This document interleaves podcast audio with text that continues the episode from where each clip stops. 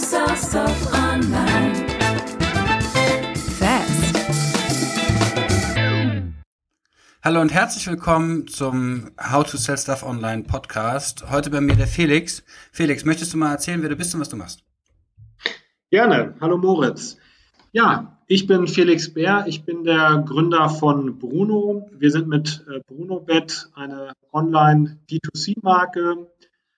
Wir haben Bruno gegründet vor mittlerweile schon äh, sechs Jahren.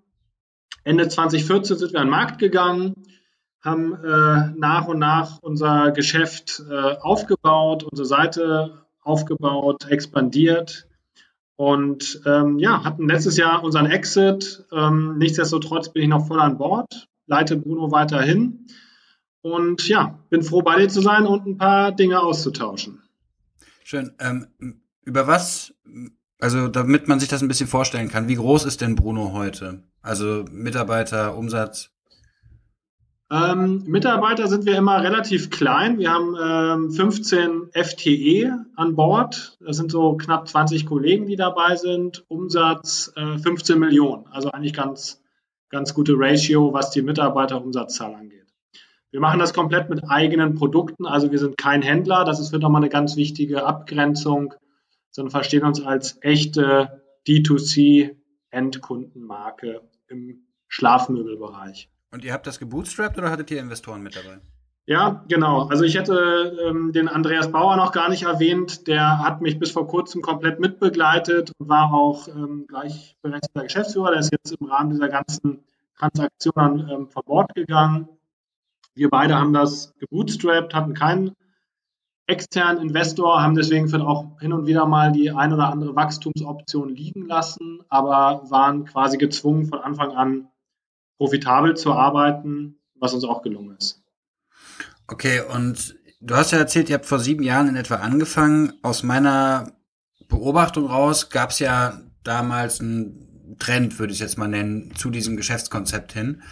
Ähm, sowohl in den USA als dann auch irgendwie hier. Und was war denn der Markt, den ihr vorgefunden habt? Also warum war der denn so reif? Genau, also vielleicht erstmal, äh, wie sind wir dazu gekommen? wir hatten eigentlich mit ganz anderen Startup-Ideen gespielt, der Andi und ich, und hatten irgendwie verschiedene Marktplätze im, im Kopf, sind hier nach Berlin gegangen und dann musste ich mir eine Matratze kaufen. Also es war wirklich so ganz äh, klassisch. Und das war vor sechs, sieben Jahren online gar nicht so einfach. Da gab es Amazon, ähm, jetzt im Online-Bereich, offline diese ganzen ja, relativ unschönen Matratzenläden, ähm, die man so kennt, wo immer noch so ein bisschen Staub von der Decke rieselt, wenn man da äh, auf der Matratze liegt und nach oben guckt. Wo, wo auch und, gerade Sonderangebot ist. Genau, heute. nur heute äh, und Mitarbeiterprovisionsrabatt. Genau, Mitarbeiterkauf, das ist auch mein liebster. Mitarbeiterverkauf, genau. Und dann steht ganz klein, wir räumen in Klammern auf. Ja, also das ist auch sehr beliebt. Also, genau, das haben wir vorgefunden. Ich habe dann eine Matratze online bestellt ähm, und witzigerweise, wie der Zufall so wollte, habe ich kurz danach ähm, eine Zeitschrift in die Hand bekommen, die mal den Matratzenmarkt und den Bettenmarkt näher beleuchtet hat. Und das war wirklich eine absolute Koinzidenz. Und da wurden mal so ein paar Zahlen genannt und dann wurde mir erst klar, wie groß dieser Markt eigentlich ist. Ja, ähm, lässt sich immer schwer so ganz klar abgrenzen, aber es sind natürlich mehrere Milliarden, die da ähm, im Jahr umgesetzt werden, äh, allein in Deutschland. Und so kam das ähm, für uns, dass wir gesagt haben, Mensch, lass uns das doch mal anschauen. Und letztlich war das Online-Angebot ähm, ja noch in den absoluten Kinderschuhen, viel, viel geringer als heute und viel weniger kompetitiv. Und so sind wir eigentlich von null gestartet. Wir hatten keine Ahnung, was eine gute Matratze ausmacht. Wir hatten keine Ahnung, was ein gutes Bett ausmacht. Wir haben uns den wirklich von, von ganz klein genähert, sind an die ersten Hersteller gegangen und haben dann versucht, die richtigen Kooperationspartner da für uns zu finden. Wie häufig wechselt denn jemand eigentlich seine Matratze? Also wenn man Leute fragt, wie oft sie das tun, dann sagen sie alle sechs bis sieben Jahre. Ähm, tatsächlich tun sie es aber nur alle zwölf. Also da ist so ein bisschen äh, Shaming dabei. Mhm. Ähm, das heißt mal so ganz grob kann man sagen, alle zehn Jahre wechseln die Deutschen so ihre Matratze teilweise dann durch einen Umzug bedingt. Ansonsten kann es auch noch wesentlich länger dauern. Mhm. Und es ist ja so, also zumindest meine Aufmerksamkeit nach war es so, dass dann irgendwie innerhalb von sehr kurzer Zeit dieser Markt sehr kompetitiv wurde. Ne? Also irgendwie Casper, Eve, Emma sind so die, die ich kenne und irgendwie die Antikartellmatratze oder wie sie heißt. Und ähm, das war, also A, warum wurde der so schnell kompetitiv? Sind die Margen so attraktiv? Oder und B, ähm, wie war das dann in einem Markt zu starten, der dann im ersten, also erstmal aussieht wie ein Blue Ocean und dann auf einmal aber sehr viel los ist. Ja, sehr, sehr gut beobachtet. Also der Blue Ocean war dann irgendwann der dunkle Karpfenteich. Ähm, das hat sich recht stark geändert. Wir waren tatsächlich in Deutschland, würde ich mal behaupten, die ersten mit diesem Konzept oder mit die ersten, aber das ist nicht viel wert. Ähm, das muss man dann auch durchziehen. Ähm, also letztlich hat das Konzept in USA mit Casper gestartet. Die waren, glaube ich, so nach, ja, fast zeitgleich ein bisschen vor uns am Markt in den USA. Dann sind wir hier in Deutschland an den Markt gegangen und dann ging es eigentlich los. Ja, da hat diese Casper-Story, war dann irgendwie auf von TechCrunch irgendwann zur Gründerszene äh, durchgesickert und dann gab es da sehr viele Nachahmer ich glaube, die meisten haben sich gar nicht so sehr damit beschäftigt, wie attraktiv der Markt ist, sondern wie groß das Funding ist. Das ist dann meistens die, der größere Antrieb, äh, was in so einem Markt zu machen. Aber tatsächlich ist es so, dass im ganz klassischen Matratzenverkauf, also wenn man jetzt so Matratzen, Concorde und Co. mal sieht, die Margen echt gigantisch waren. Das waren so 75 Prozent Handelsmarge. Und ja, da kann man relativ viel Geld für Werbung und so weiter ausgeben, dass da noch ordentlich was hängen bleibt unten. Das ist jetzt durch Onlinehandel runtergegangen. Aber tendenziell kannst du sagen, so im Möbelbereich ist so die, die Rohertragsmarge sollte so bei gut 50 Prozent sein. Das ist mal so ein okay. grober Ansatzpunkt. Und die, die Margen für die Matratzen waren deswegen so hoch, weil das innerstädtische Immobilien waren, wo große Flächen gemietet werden mussten? War das so quasi, wo das herkommt, oder? Ja, das ist, glaube ich, eher die Folge. Ähm, der Grund ist meines Erachtens eine absolute Marktintransparenz. Mhm. Es gab einen relativ überschaubaren ähm, ähm, Herstellerkreis von Matratzen und es gibt einen großen Kreis von Menschen, die alle zehn Jahre oder zwölf Jahre eine Matratze kaufen und eigentlich überhaupt nicht beurteilen kann, was Qualitätskriterien einer Matratze sind. Ja, beim, beim Auto, von mir ist auch beim Fahrrad, bei Turnschuhen weiß jeder irgendwie, entweder gibt es eine starke Marke, an der du dich orientierst. Das gab es dort nicht. Es gibt es auch heute in geringem Maße. Ähm, oder es gibt klare Qualitätskriterien, die du abklopfen kannst. Bei den Matratzen ist das ähm, nicht so einfach, beziehungsweise ist den Leuten nicht bewusst und es ist auch ein Low-Interest-Produkt. Man beschäftigt sich damit einmal und dann ist es eigentlich wieder weg. Aus diesem Grund spielen auch externe Tests, wie zum Beispiel Stiftung Warentest, eine Riesenrolle und sorgen dafür, dass einige Marken hochgespült werden, wenn sie aber vielleicht wieder schlechter getestet werden, auch den gleichen Weg wieder nach unten nehmen.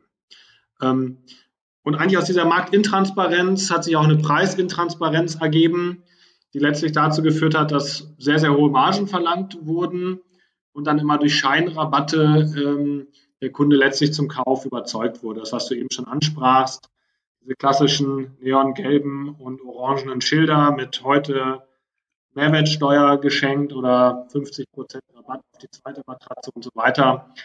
Ähm, ja, das hat letztlich diese Blüten getrieben, diese Marktkonstellation. Okay, es gab im Stationärhandel, in der Stationärhandelswelt keine Marken, die Vertrauen aufgebaut haben für Matratzen. Also das, das, das habe ich richtig verstanden. Richtig. Und, und was es aber gab, das ist zumindest meine Beobachtung, war ein Überangebot an Produkten. Also ich bin mal in so einen Laden reingegangen, das weiß ich noch, da habe ich gerade angefangen zu studieren und wollte eine Matratze kaufen. Und dann hat er mich erstmal bei 15 verschiedenen Matratzen vorbeigeführt und ähm, ich hab, war am Ende überfordert und wollte einfach nur raus. Bin dann zu Ikea gegangen. Ähm, was ihr gemacht habt, ist der umgekehrte Ansatz, richtig? Also ihr seid ja mit einem Produkt gestartet und habt ja quasi die Komplexität massiv reduziert. Wie habt ihr das gemacht und warum habt ihr das gemacht? Genau, wir haben das aus zwei Gründen gemacht. Der eine ist erstmal wirklich aus einer reinen Kundensicht zu sagen, warte mal, warum soll ich 15 Matratzen ähm, haben? Äh, das verwirrt den Kunden nur. Ja, das, das führt dazu, dass du den, den Kunden eigentlich wieder wegschickst, er überlegt und eventuell nicht wiederkommt. Das ist eine reine Mark Marketing-Sache. Die andere ist eine rein technische. Es gibt, wenn man gewisse Materialien verwendet, einfach ähm, die Möglichkeit, eine Matratze zu machen, die sehr, sehr vielen Schlaftypen genehm ist. Das ist ein langer Streit zwischen selbsternannten Experten. Die einen sagen, das geht, die anderen sagen nicht. Aber das ist letztlich die Geburtsstunde dieser One-Fits-All-Matratze. Mhm. Ja, ich nehme da immer so ein schönes Beispiel aus dem Hotelbereich. Wenn du in einem guten Hotel eincheckst ähm, und da aufs Bett gehst und dich hinlegst oder 14 Tage übernachtest, bist du auch meistens sehr, sehr happy damit, weil es einfach eine hochwertige Matratze ist. Da wird man auch nicht ausgemessen äh, an der Rezeption und dann die Matratze schnell getauscht. Ähm, ja, und gesagt, oh Gott, äh, jetzt kommt da der Moritz, total sportliche Figur, äh, der muss eine andere bekommen, als vielleicht ähm, jemand, der eine breite Hüfte oder schmale Schultern hat. Also dementsprechend ist es durchaus möglich, so eine Matratze herzustellen. Und das war unser Anspruch, das auszuprobieren, mit sehr vielen Leuten zu testen und zu sagen, jawohl, wir haben hier echt geringe Return Rates, also scheint das eine Matratze zu sein, die für sehr, sehr unterschiedliche Schlaftypen geeignet ist. Und da kommt es dann darauf an, dass man die richtigen Materialien nimmt, sie richtig miteinander kombiniert. Und unsere Matratze zeichnet sich letztlich dadurch aus, dass sie eine extrem hohe Punktelastizität hat. Das ist ein bisschen äh, Fachbegriff. Das heißt, da, wo der Körper einsinken muss, sinkt er ein. Da, wo man schwerer ist, zum Beispiel Hüft- oder Schulterbereich, da, wo du geschützt, gestützt werden musst, da wirst du auch vernünftig gestützt. Das geht halt nur, wenn man auch hochwertige Materialien nimmt. Sonst kann so ein Schaum das nicht liefern. Und das war oftmals der Grund, warum dann ein Hersteller für lieber zehn Modelle hat und dich dann nicht dahin berät, was für dich am besten ist, sondern denkt, Mensch, das ist ein Student, der will nicht so viel ausgeben, dem rate ich das Modell A an und dem anderen das Premium-Modell. Ähm, aber da geht es gar nicht so sehr um die Funktion, sondern eher um den ähm, VK-Preis, den sie damit die erzielen wollen. Mhm. Okay. Ähm, du hast eben angesprochen, dass die Retouren bei der Produktkategorie sehr niedrig wären. Ähm, wie hoch sind die denn im Schnitt? Also muss man ein bisschen unterscheiden. Ähm, die sind in Summe, also auf jeden Fall dafür, dass es eine One-Fits-All-Matratze ist, glaube ich, relativ niedrig. Im Gesamtmatratzenbereich liegen die so bei 15 Prozent. Ja? Äh, wenn man sich die gesamte Kategorie anguckt. Ähm, bei uns kann ich nur sagen, liegen sie über die Produkte hinweg unter 5 Prozent. Mhm.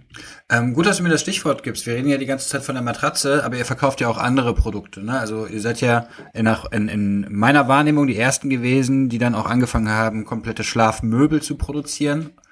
Ähm, wie ist denn euer Split ähm, über das Portfolio, was den Umsatz angeht? Ja. Vielleicht dahingehend nochmal, du hast es angesprochen, es wurde so ein bisschen von diesem Blue Ocean zum ähm, Shark Tank oder wie man es nennen will, da kamen sehr, sehr viele Anbieter. Da gab es eine, eine riesen Competition plötzlich um die besten Plätze und ähm, ja, ein riesen Marketing-Spend, den wir als äh, Bootstrap-Unternehmen nicht mehr mitgehen wollten und auch ein Stück weit nicht konnten und gesagt haben, das scheint nicht die Produktkategorie zu sein, wo wir über Jahre erfolgreich sein können. Sieht man jetzt auch, dass selbst wirklich große Unternehmen das nicht mehr mitgemacht haben, wie Casper, die nicht mehr in Deutschland tätig sind weil das einfach nur Geld verbrannt hat am Ende.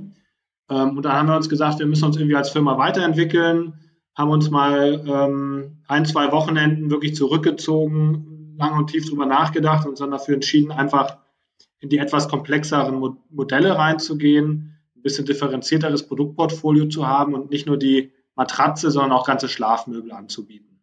So hat sich das entwickelt und mittlerweile machen wir mit Boxspringbetten und Schlafsofas äh, anteilsmäßig mehr Umsatz als nur mit den Matratzen alleine. Die Matratze ist aber immer noch die gleiche. Auf unserem Boxspringbett wird auch diese klassische Bruno-Matratze genutzt. Okay.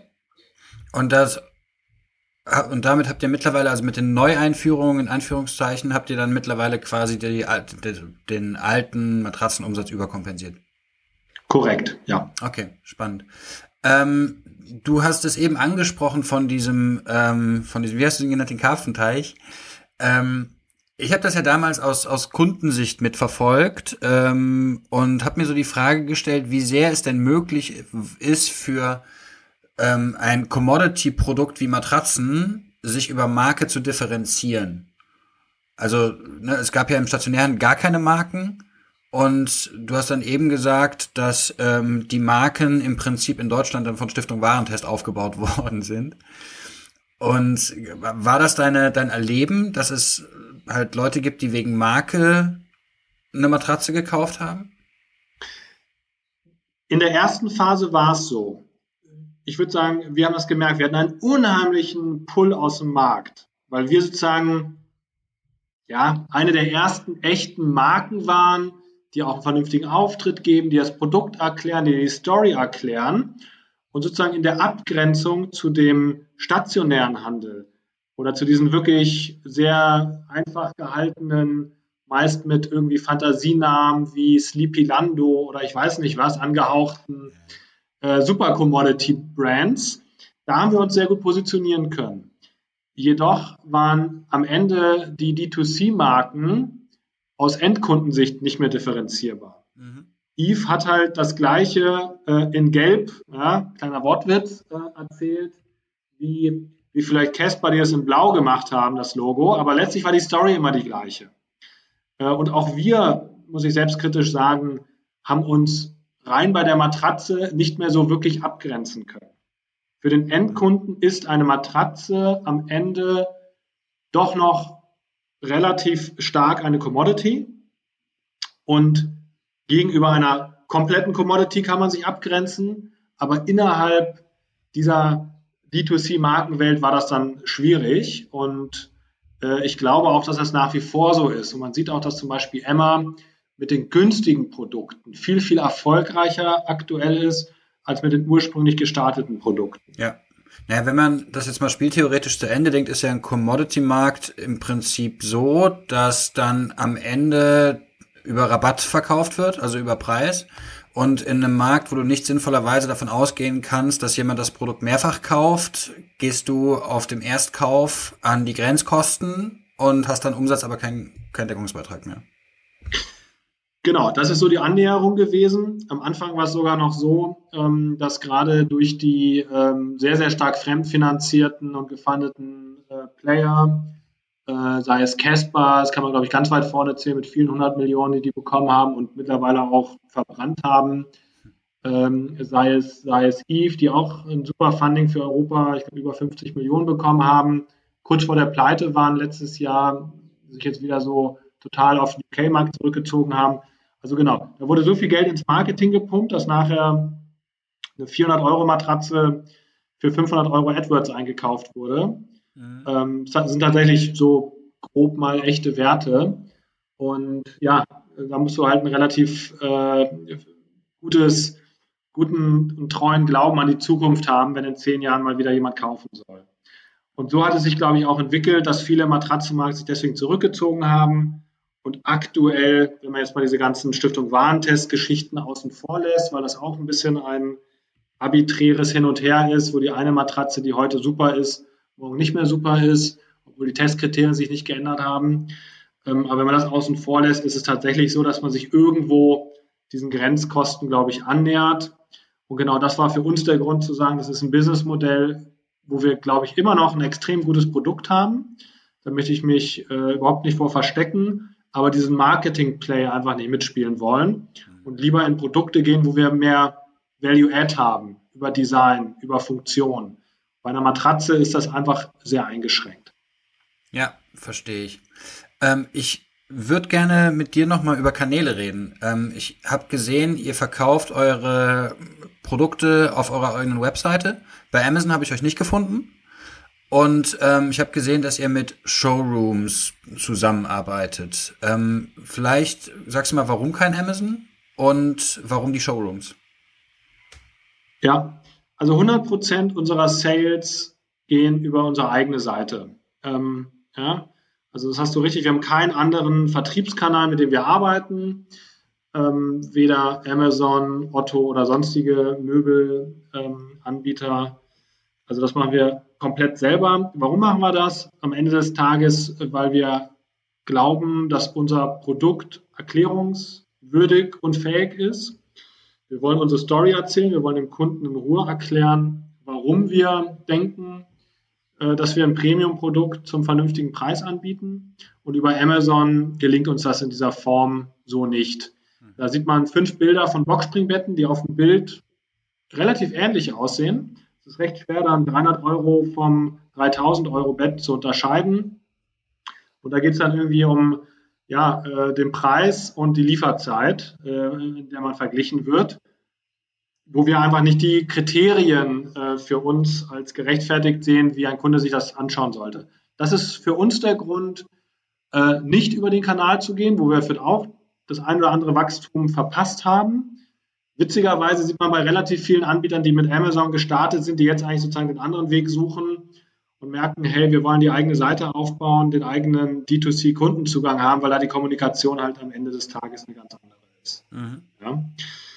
Ähm, der zweite Teil deiner Frage, die Showrooms, das hängt auch mit unserem Produktportfolio zusammen. Ich glaube, rein die Matratze ist ein Produkt, was man ganz gut rein online verkaufen kann. Schickt man notfalls zurück. Beim Bett, ähm, beim Schlafsofa, das sind einfach Produkte, die viele Leute sich kurz vorm Kauf doch noch einmal anschauen wollen. Und da haben wir in äh, Berlin mal den ersten eigenen Probeshowroom eröffnet. Das hat recht gut funktioniert und haben dann angefangen, Partnerschaften aufzubauen. Und ja, letztlich ist es so, dass dort keine Produkte von uns verkauft werden. Wie gesagt, komplett über unseren Online-Kanal. Es ist der Showroom im klassischen Sinne des Wortes. Die Leute können da reinkommen, sich das Produkt anschauen, das Bett Probe liegen, Stoffproben abholen bestellt wird dann wirklich online. Und was ist der Deal mit diesen externen Showrooms? Zahlt ihr da quasi Miete oder kriegen die dann so einen Voucher und einen Kickback für das verkaufte für die Produkt nach der Conversion? Mhm. Beides.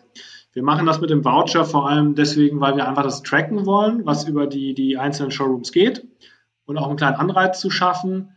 Aber der größere Teil ist eine fixe Miete, die sie pro Monat haben. Okay. Und das macht aber für beide Seiten Sinn, hast du gesagt? Für uns macht Sinn. Äh, mittlerweile ist es so, dass wir Gut, fast Corona. ein Drittel. Bitte? Jetzt ist gerade Corona, jetzt ist es wahrscheinlich schwieriger geworden. Wobei ich glaube, in so einem Home and Living Bereich, da ist das so fast, fast sogar wurscht wahrscheinlich. Ja, also langfristig oder mittelfristig ist es so, wenn man es betrachtet, dass wir fast ein Drittel unserer Kunden einmal in dieser ganzen Customer Journey, die ziemlich lang bei uns ist und länger, relativ lange Entscheidungswege hat, ähm, ein Drittel der Kunden, die am Ende kaufen, waren im Showroom. Das ist also eine ganz erhebliche Zahl. Ähm, jedoch haben wir auch gemerkt, während Corona, wo jetzt auch viele Showrooms geschlossen sind, dass wir trotzdem stark steigende Sales haben. Ja, also ich glaube, es ist ein Bestandteil der Customer Journey. Es ist keiner, der unbedingt immer notwendig ist, aber er hilft ähm, bei der Conversion. Mhm. Okay. Ähm, ich finde schön, dass wir zu diesem Thema gekommen sind, weil, was ich dir noch nicht erzählt habe, einer der Gründe, warum ich dich eingeladen habe, ist, dass ich ähm, auf Bruno gestoßen bin, als ich selber nach einem Boxspringbett gesucht habe. Für Sehr gut. mich und ähm, auch immer noch im Entscheidungsprozess bin, weil ich genau dieses Problem nämlich hatte, dass ich mit dem Content, den ich im Internet zur Verfügung gestellt bekommen habe, nicht wirklich verstanden habe, wo die Unterschiede sind. Ja. Also auch nachhaltig nicht verstanden. Und ähm, da habe ich mir jetzt die Frage gestellt, wie denn diese Customer Journey ist. Du hast jetzt eben schon gesagt, dass über kurz oder lang dann der Suchende, wie ich jetzt zum Beispiel, dann doch im Showroom vorbeikommt. Aber was sind denn sonst so die Nurturing-Strecken oder so die Entscheidungsprozesse, die der ja. Durchläuft? Genau, also Boxspringbett, fangen wir für damit mal an, weil das so ein, so ein schönes Thema ist, ist erstmal ähm, vom, vom Search-Volumen unglaublich groß. 450.000 äh, Mal wird das in Deutschland pro Monat gesucht. Dreimal so häufig wie Matratze zum Beispiel. Ja? ja krass. Also es ist einfach ein echt großes, dickes Brett, was man da vor sich hat. Auch noch steigend? Äh, auch noch steigend, ja. Ähm, aber ist natürlich auf einem Riesenniveau erstmal. Ähm, ja, die ganz großen Steigerungsraten waren so in den letzten drei bis fünf Jahren. Mhm. Ähm, Normalerweise merken wir, Kunden wissen erstmal gar nicht so genau, was das ist. Man hört irgendwie, Boxspringbett hat mein Nachbar, äh, meine Bekannten. Ähm, und es ist wirklich noch relativ weit von der Kaufentscheidung entfernt. Die kommen auf unsere Seite, schauen sich das an. Relativ viele Kunden rufen auch bei uns an und stellen wirklich Fragen. Also Kundenservice ist bei uns ein ganz wichtiges Thema. Ähm, wo ich auch lieber zwei Leute mehr ähm, äh, angestellt habe als, als ein zu wenig, weil wir merken, da ist einfach Beratungsbedarf da. wir erklären, was so ein Boxspringbett ausmacht und natürlich auch die Vorteile, die wir bei Bruno sehen. Ähm, dann ist es häufig so, dass die Leute sich noch eine Broschüre wirklich per Post zuschicken lassen wollen oder sich die runterladen bei uns. Äh, hat mich auch verwundert. Teilweise auch Stoffproben. Wir haben eine unheimlich hohe Conversion Rate von Leuten, die dann wirklich sich Stoffproben schicken lassen, wahrscheinlich weil die recht spät schon im Entscheidungsprozess sind. Dann ist es häufig so, ähm, dass erstmal ein, zwei Wochen überlegt wird. Ja, dann gehen viele Kunden auch, das haben wir rausbekommen, auch natürlich selbstverständlich auf andere Webseiten, gucken sich bei Wettbewerbern um. Die sind extrem breit gestreut. Das zeigt auch so ein bisschen diese ähm, fluiden Marken. Also das fängt an, dass die Leute bei Ikea gucken, die preislich und qualitativ deutlich unter uns liegen. Auf jeden Fall qualitativ, preislich gar nicht mal bei allen Produkten. Ähm, aber auch äh, uns mit, mit Anbietern vergleichen, die vielleicht das Doppelte oder Dreifache kosten. Also es ist ein sehr, sehr unklares Marktfeld, was, was gar nicht so klar in Preiskategorien auch zu strukturieren ist. Das heißt, die gucken sich online um. Viele Kunden gehen auch immer noch ins Möbelhaus, ob das jetzt Ikea ist oder irgendein anderer Möbelhändler. Ähm, genau, dann, wenn wir in die engere Auswahl kommen, äh, was häufigerweise glücklicherweise passiert, ähm, kommen sie oftmals in unseren Showroom und dann wird bestellt. Du hast jetzt ganz viel über die Kaufentscheidung des Kunden geredet. Gibt es sowas wie einen Boxspringbett-Kunden, den generischen? Und ist der signifikant anders als der für das Schlafsofa oder die Matratze? Ähm, ich glaube tendenziell, was wir bei unseren Kunden sehen, die sind etwas reifer, etwas älter, als man es bei der Marke denken würde. Das heißt, wir haben genauso viele Kunden, die über 60 sind wie unter 30. Das ist okay. überraschend. wir haben auch äh, Leute die am Telefon. Die, den Katalog haben wollen. Wahrscheinlich, auch die, ja. Ähm, jedoch äh, haben wir auch schon Leute am Telefon gehabt, die über 80 sind und einmal noch nie online bestellt haben und uns ihre Daten am Telefon durchgeben, die wir dann eintippen. Unser Durchschnittskunde ist so zwischen 40, 45, ähm, ja, wird aus der Studentenzeit logischerweise raus, arbeitet schon ein paar Jahre und sagt, jetzt möchte ich mir mal was Vernünftiges gönnen. Und äh, immer hier irgendwie die Ikea-Matratze, die hat früher, hat die funktioniert für mich. Jetzt möchte ich mal was Vernünftiges und möchte ein bisschen Geld investieren und glaube nicht, dass ich nächstes Jahr für direkt wieder umziehe, sondern bleibe hier für mal ein paar Jahre am Ort. Das ist, glaube ich, dann, wo du anfängst, ein bisschen Geld auch in die Hand zu nehmen und wo du für auch schon ein paar Jahre arbeitest, das Geld eher zur Verfügung hast, um dir den Luxus zu leisten. Und wo viele auch sagen, hey, ich schlafe irgendwie meine sieben, acht Stunden am Tag, äh, bin, verbringe ich im Bett. Das macht für mich jetzt total Sinn, da was zu investieren, ähm, als vielleicht in den, das fünfte Paar Sneaker, was mir gut gefällt. Mhm. Also so eine Art Erstausstattung des Eigenheims. Erstausstattung oder ähm, quasi ja, ein Upgrade von, von den bestehenden Sachen, wenn man vielleicht äh, sagt, ich habe jetzt die bessere Wohnung, die Küche sieht vernünftig aus, okay, jetzt hole ich mir ein schönes Bett. Ja, ähm, wo wir beim Thema vernünftig aussehen äh, sind, weil die Frage hat sich mir nämlich sehr gestellt in diesem Prozess. Warum sehen Boxspreckenbetten immer gleich aus? Ja, also tun sie natürlich nicht. Äh, wir behaupten, dass wir ein bisschen anders aussehen, aber für den Endkunden sehen sie auf den ersten Blick ähnlich aus. Das liegt extrem stark ähm, an dem funktionalen Aufbau. Du hast unten quasi, wie der Name sagt, äh, Boxen, da sind Sprungfedern drin und die haben einfach eine gewisse Höhe, in der Regel irgendwas zwischen 20 und 30 Zentimeter und sind mit Textil bezogen. Das heißt, dadurch ist einfach schon mal sehr, sehr viel ähm, von, der, von dem Design vorgegeben. Was man allerdings dann schon sieht, wenn du mal darauf achtest, sind wir, glaube ich, einer der ganz wenigen Hersteller, die nicht diese zwei Boxen nebeneinander stehen haben. Mhm. Diese, ich nenne es mal so Tetris-Style, wo du dann wirklich Lego-Steinartig deine Boxen hast, sondern wir haben zum Beispiel durchgängige Bezüge, durchgängige Boxen, was dem Ganzen so einen ähm, etwas schlankeren ähm, ja, Designanstrich gibt, wo wir auch äh, einen Designpreis gewonnen haben, wo wir ganz, ganz stolz sind, den German Design Award. Es sind nicht die Riesenunterschiede, da gebe ich dir recht, aber es sind so die Details, die meines Erachtens nachher den Unterschied machen. Mhm. Und du hast eben von eurer quasi One-Size-Fits-All-Preispositionierung gesprochen, ne? Und die einen werdet ihr damit ja quasi upsellen, also die müssen nach oben migrieren in der Preisspanne und die anderen müssen sich dann ja sagen, ja, okay, das reicht mir aber auch. Müsst ihr das irgendwie segmentieren in der Kommunikation? Ja, ist ganz interessant. Also wir, ist genau wie du sagst. Ähm, Im Prinzip haben wir verschiedene SEA-Kampagnen ausprobiert und wir haben gemerkt, welcher Spruch irgendwie am besten das Ganze trifft, obwohl ich den am Anfang gar nicht so überzeugend fand. Irgendwie das, das Fünf-Sterne-Bett zum, zum Drei-Sterne-Preis. Ja? Klingt jetzt ein bisschen, bisschen direkt, aber so ist es eigentlich. Und ein Fünf-Sterne-Bett hat halt jeder gerne. Und jetzt gibt es den Backpacker, der sagt, hey, drei Sterne ist schon für mich ziemlich viel, aber hin und wieder will ich mir das gönnen. Und es gibt ähm, denjenigen, der vielleicht äh, vier bis fünf Sterne gewohnt ist und sagt, hey, wenn ich das gleiche Produkt zu dem Preis bekomme, ist das, ist das super. Ja, ich, ich zahle weniger, als was ich für ausgegeben hätte und bin aber mit der Qualität komplett zufrieden. Und ich glaube, diese Transparenz fahren wir. Äh, wir haben auch keine Rabatte, wir haben auch keine 99er Preise bei uns. Das ist alles sehr, sehr transparent und sehr klar. Und damit fahren wir eigentlich sehr gut, ja. Mm, und du hast eben davon geredet, dass viele sich bei euch immer mal wieder melden, um in diesem Prozess dann beraten zu werden.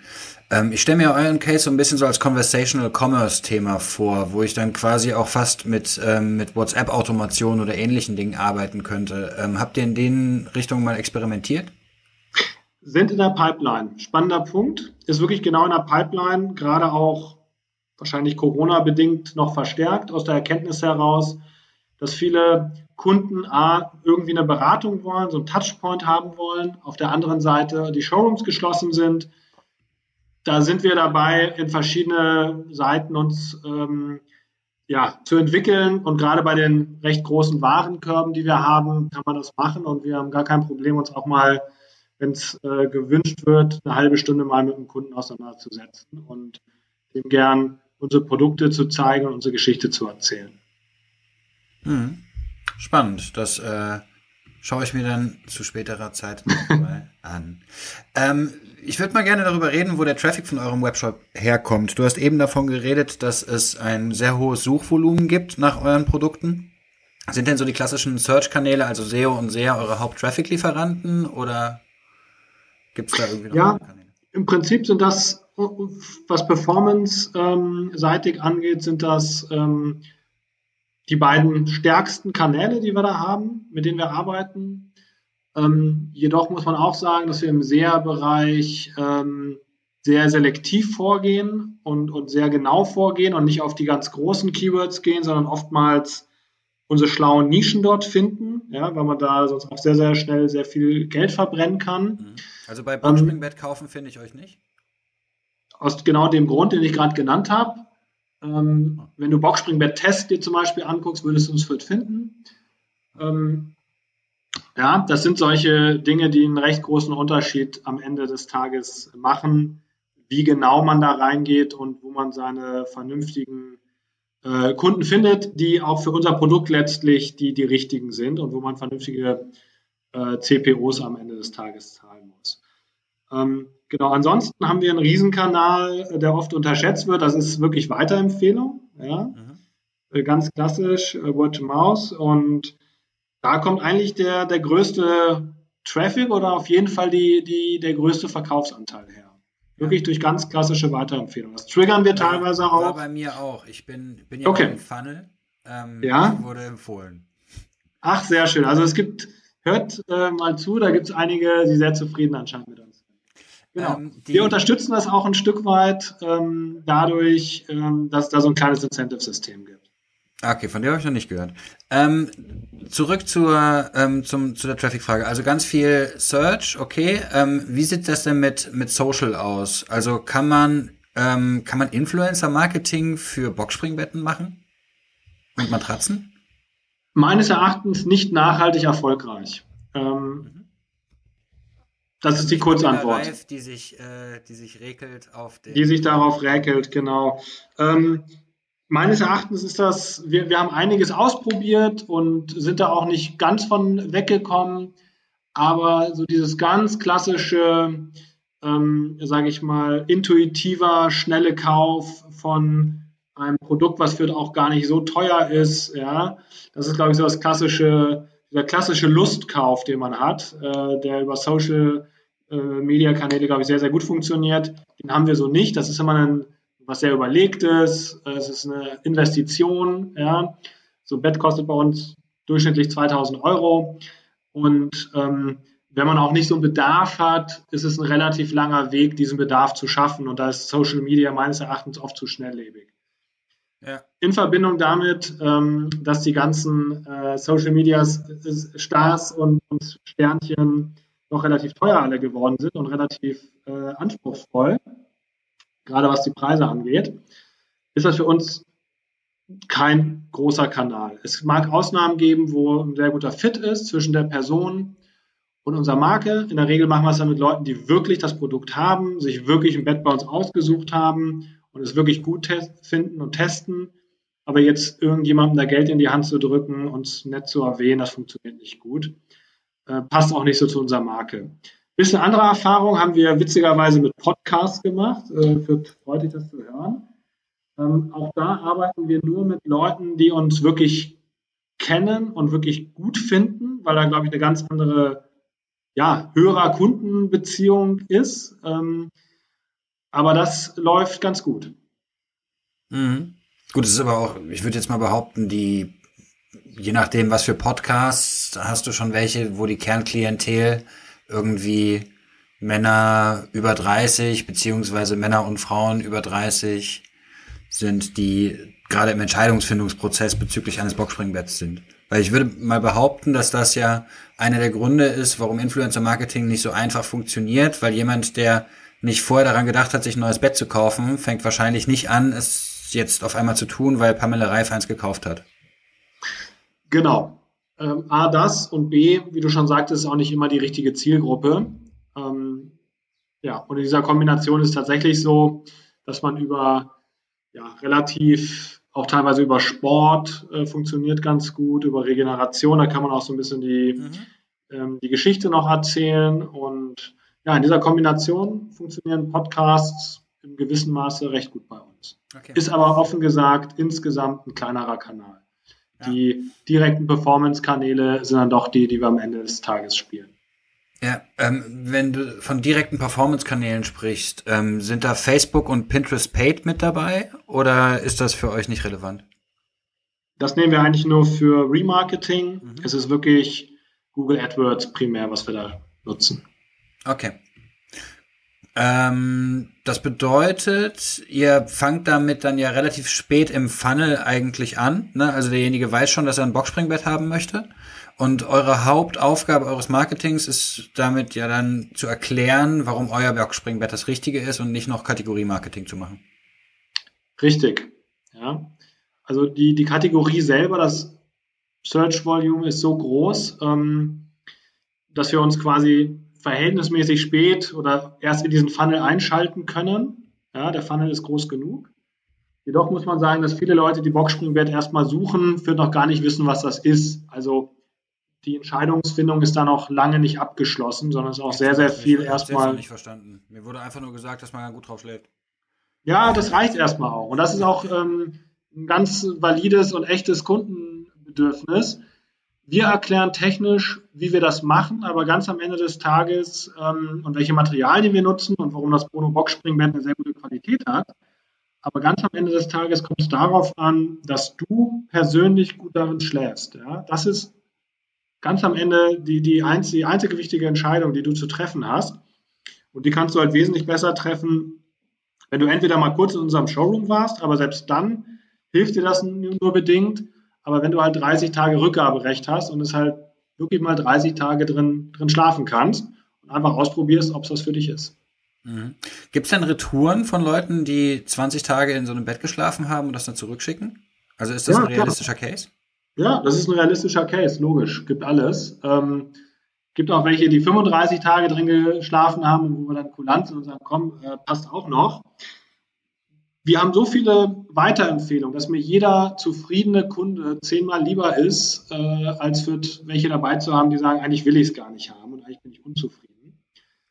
Also wir haben eine wirklich, ich habe es äh, anfangs gesagt, für den Onlinehandel ähm, sehr, sehr geringe Retourenrate.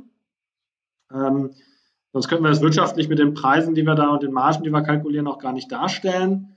Aber das kommt immer mal wieder vor. Es kommt auch vor, dass jemand sagt, oh, sorry, ähm, ich habe mich in der Größe vertan, äh, liegt sich gut, aber ist doch nicht die richtige Größe, ich gebe es zurück. Oder ähm, meine Frau ist gestern ausgezogen, ich brauche doch was anderes. Also alles schon erlebt. Und es gibt auch ganz ehrlich Kunden, die aber sagen, hey, ich liege doch nicht so gut. Scheinen die anderen 98 Prozent zu tun, für mich passt es nicht. Okay, schade. Wir versuchen zu verstehen, woran es liegt, ob wir irgendwas ändern können. Und wenn wir das nicht können ähm, und der Kunde es zurückgeben will, ist das völlig fein und wir holen es kostenfrei wieder ab. Ja, ich erinnere mich an, an der Stelle, ein ehemaliger Werkstudent von äh, uns hatte sich eine Casper-Matratze damals bestellt und aber 100 Tage Probe liegen und ist damit drei Monate durch Portugal mit dem Bulli gefahren und hat sie dann zurückgeschickt. Das fand ich, ähm, fand ich wirklich beeindruckend. Ich wusste nicht, ob ich das jetzt, ob ich das jetzt witzig oder bescheuert finden soll. Ja, es ist, ist so ein bisschen wie ein Unfall. Irgendwie, irgendwie muss man hingucken und drüber reden. So richtig gut findet man es auch nicht. Ähm, ja. ja. Glücklicherweise ist das äh, auch aus rein ökologischen Gründen, ähm, ja, ist das eine absolute Minder Minderheit und haben wir selten, aber that's life. Ne? Mhm. So, so, so läuft das Geschäft. Gehen wir mal wieder zurück zu den glücklichen und zufriedenen Kunden. Ähm, stellen wir uns jetzt mal vor, ähm, ich gehe jetzt in so ein Showroom, hol mir da meinen Voucher ab, ähm, kaufe dann so ein Boxspringbett, ähm, bin total glücklich. Wie hoch ist die Wahrscheinlichkeit, dass ihr mir noch ein Produkt verkaufen könnt? Ähm, jetzt ist natürlich die Frage der Langfristigkeit. Ja? Ähm, wenn ich jetzt mal rechne, dann würde ich sagen, Mensch, in zehn Jahren äh, kommt der Moritz wieder und braucht für eine Ersatzmatratze oder ein neues Boxspringbett. Aber damit rechnen wir nicht. Das ist einfach ein, ein Timeframe, wo es, wo es extrem schwierig ist, auch wenn wir da am Ball bleiben, äh, damit zu rechnen. Was wir machen, wir haben natürlich ein paar Accessoires, wo wir durchaus ähm, einen Zweitverkauf haben. Das ist relativ wahrscheinlich. Wir haben Kissen im Sortiment, ähm, wir, wir haben Spannbettlaken im Sortiment und wir haben auch ein super Schlafsofa, was extrem gut ankommt. Und da sehen wir doch eine relativ ähm, hohe Wiederverkaufsrate. Also einen nicht geringen Anteil unserer Schlafsofas verkaufen wir an Kunden, die bereits ein Boxspringbett haben und andersherum. Und halt jeder Kunde, der bei uns gekauft hat, weiß zumindest, dass er bei uns gekauft hat. Also diese, diese schwachen Marken, von denen ich eingangs sprach. Ähm, das ist bei uns natürlich anders. Da ähm, haben wir eine ganz andere Markenkommunikation. Das heißt, einerseits gibt es einen Wiederverkauf von anderen Produkten oder related Products, die wir bei uns im Portfolio haben. Wichtiger ist aber tatsächlich die Empfehlung. Das ist für uns halt auch ein gewisser Kundenwert, dass eine Weiterempfehlung geschieht. Mhm. Okay, also der Kunde als Referrer für einen anderen ist wichtiger als der Kunde als Nachkäufer. Richtig, auf jeden Fall in der äh, Historie, die wir bisher hinter uns haben. Vielleicht reden wir in fünf Jahren nochmal und dann äh, sehe ich das anders. Aber diese Zyklen sind einfach so lang, dass wir es noch gar nicht bewerten können, ob in fünf Jahren oder in zehn Jahren die Leute sich dann das neue Bett, die neue Matratze wieder bei uns kaufen. Ja. Das werden wir natürlich tracken, ähm, das werden wir triggern. Ähm, aber darauf kannst du nicht setzen, dafür sind die Zyklen zu groß. Das muss sich beim ersten Verkauf lohnen. Ja, ähm, jetzt ist diese Frage, wo der Markt hingeht, ja irgendwie aus meiner Sicht mega spannend, weil in meiner Filterblase gibt es, glaube ich, keinen, der keine Direct-to-Consumer-Matratze mehr hat. Ähm, und, und viele steigen jetzt gerade aufs Boxspringbett von. Das waren ja beides Trends, die halt permanent gestiegen sind. Ähm, was ist denn deine Prognose darauf? Ja, ich glaube, dass wir alle ähm, hier in, in dieser Bubble, in der wir sind, und für, ob das eine altersmäßige ist ähm, oder auch für eine Trendbubble, einiges unterschätzen. Wenn du den Gesamtmarkt anguckst, kaufen heute noch, jetzt mal Corona außen vor, 85 Prozent der Menschen ihre Möbel im Möbelhaus. Muss man sich mal vorstellen. Ähm, ich habe da selber, außer aus beruflichen Gründen, äh, die letzten 20 Jahre keinen Fuß reingesetzt. Ähm, aber wir haben extrem viel Marktwachstum einfach dadurch, ganz schnöde, dass Volumen von offline zu online wächst. Ja, das ist eigentlich der, der größte Treiber von allen Trends, äh, ob das nun zur Matratze, zum Boxspringbett oder zu einem anderen Produkt ist. Das ist der allergrößte Treiber. Ganz normaler Shift, den wir hier im Markt sehen. Und das kommt uns recht stark entgegen, dass wir auch sehr offen sind, was unsere Kundenschicht angeht und da halt auch in viele Bereiche vorstoßen, die äh, noch nicht so digital ähm, einkaufen, wie das für uns beide und deine Hörerschaft für dich selbstverständlich ist. Okay, bedeutet, euer Ansatz ist, dass ihr sagt, wir sind kundenfreundlich, auch für Leute, die das erste Mal in ihrem Leben im Internet bestellen. Darauf richten wir unser Marketing aus und in, in dem Maße, wie die zum Online-Kauf migrieren, wachsen wir überproportional zum Markt. Ja, also natürlich ist unsere ganze Seite so aufgesetzt, äh, dass die jetzt, glaube ich, den normalen Ansprüchen eines äh, Digital Natives auch gerecht wird.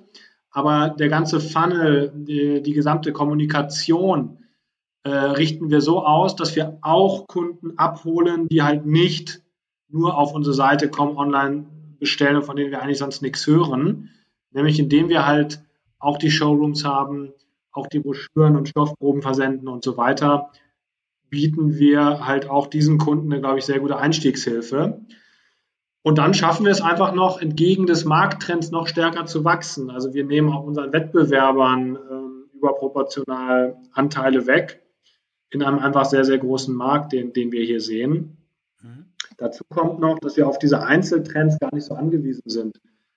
Wenn der Trend sich zu einer neuen Bettenkategorie wechseln sollte, würde ich behaupten, dass wir da tendenziell mit zu den ersten gehören, die das mit abdecken, weil wir einfach schneller am Markt sind, weil wir da schneller ein Ohr am Markt haben.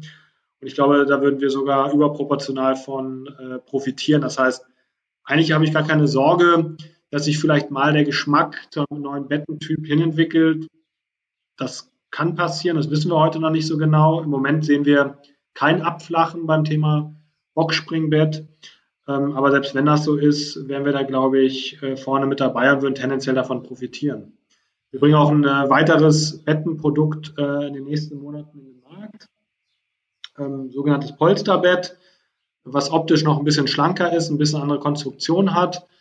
Und ja, das bietet dann nochmal eine weitere Entscheidungsmöglichkeit.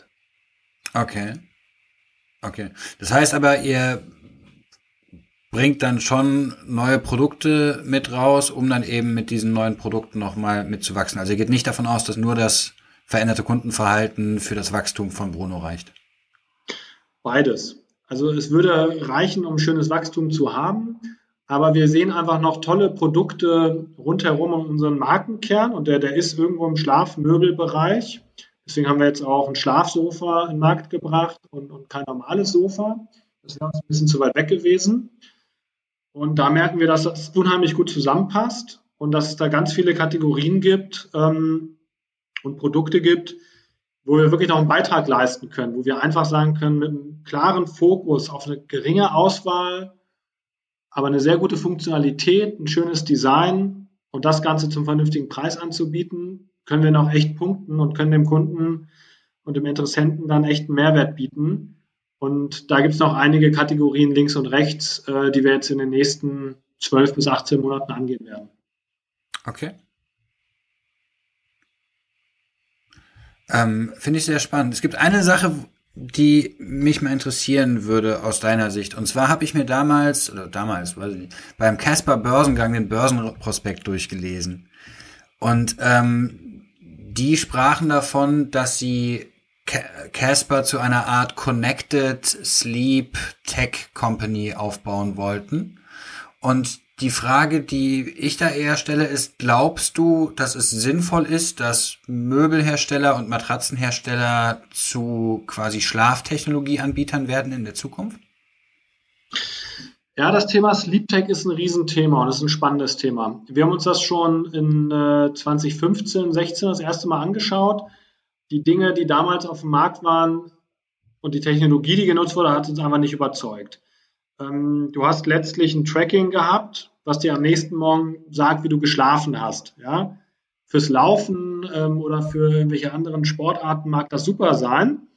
Aber irgendwie weißt du am besten selber, wie du geschlafen hast und ob da jetzt irgendwie 68 oder 78 Prozent steht, ist recht belanglos. Die haben auch alle nicht funktioniert. Also ich müsste schon dreimal ähm, zwei Stunden nicht geatmet haben, laut dieser App. Das heißt, ähm, mhm. dementsprechend war das irgendwie keine echte Lösung, die A funktioniert hat und mir den Kunden weitergebracht hat. Ja.